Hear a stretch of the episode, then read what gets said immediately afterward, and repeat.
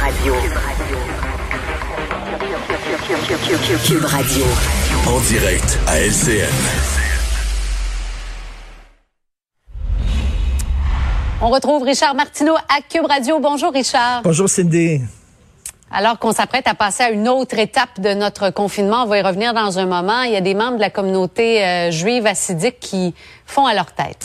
Écoute, euh, si c'était des écoles catholiques, je dirais exactement la même chose. Si c'était des écoles musulmanes, je dirais exactement la même chose que je vais vous dire toutes les écoles doivent être fermées actuellement. Et comment ça se fait qu'on fait une exception pour une communauté? Donc, des écoles assidiques à Outremont qui sont ouvertes. Il y a eu des rencontres avec les autorités Cindy. Il y a eu des rencontres avec les policiers. On a leur, on leur tenté de, de, leur, de leur expliquer le sérieux de la situation. Le message ne passe pas. Et non seulement le message ne passe pas, mais il persiste et signe.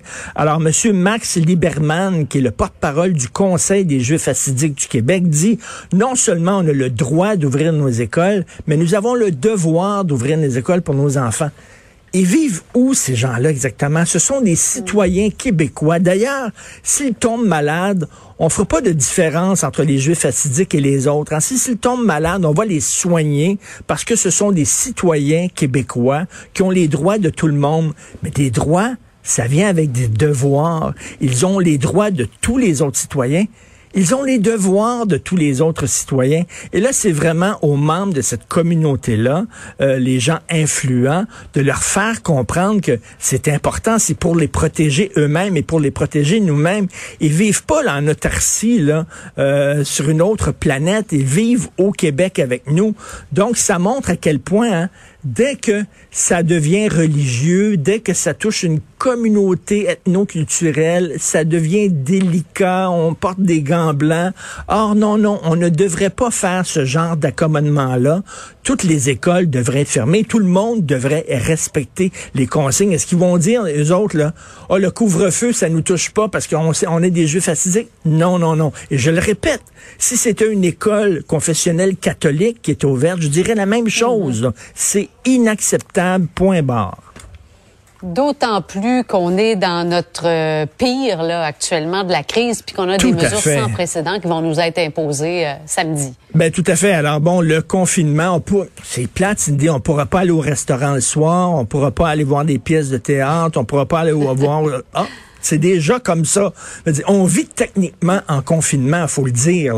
La seule chose qu'on pourra pas faire, c'est d'aller prendre une marche le soir. Et là, bon, le gouvernement nous demande de faire un effort et on est prêt, je pense, à faire cet effort-là. On voit, mais c'est un deal. Tu sais, un contrat, c'est que je vais faire ma part du contrat, je vais le remplir, mais remplis-toi ta part du contrat. Et on demande à l'État, vous dites de faire un effort, OK. Mais faites un effort aussi pour la vaccination, parce que personne qui est impressionné au Québec euh, par le rythme auquel euh, se, déroule l'opération vaccination. Ça traîne de la patte.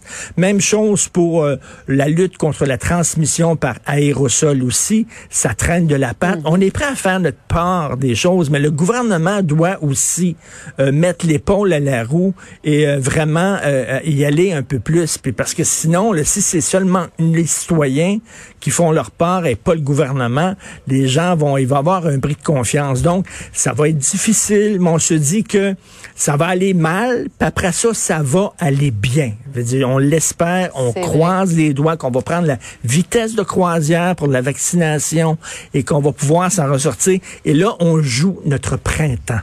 Voulez-vous avoir un beau printemps?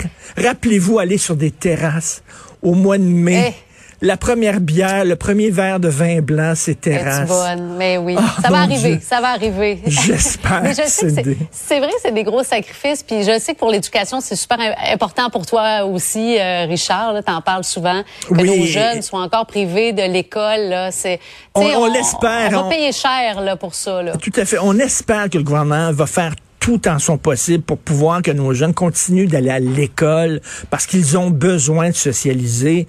Euh, moi, mon oncle Richard, resté chez nous le soir, regarder la télévision, bien heureux, bien content. Mais les enfants, c'est pas fait comme ça. Donc, on espère, on verra ça à 5 heures euh, ce soir, 17 heures. Oh, oui, on s'en reparle demain. Merci beaucoup, Richard. Bonne émission. Demain. Au revoir.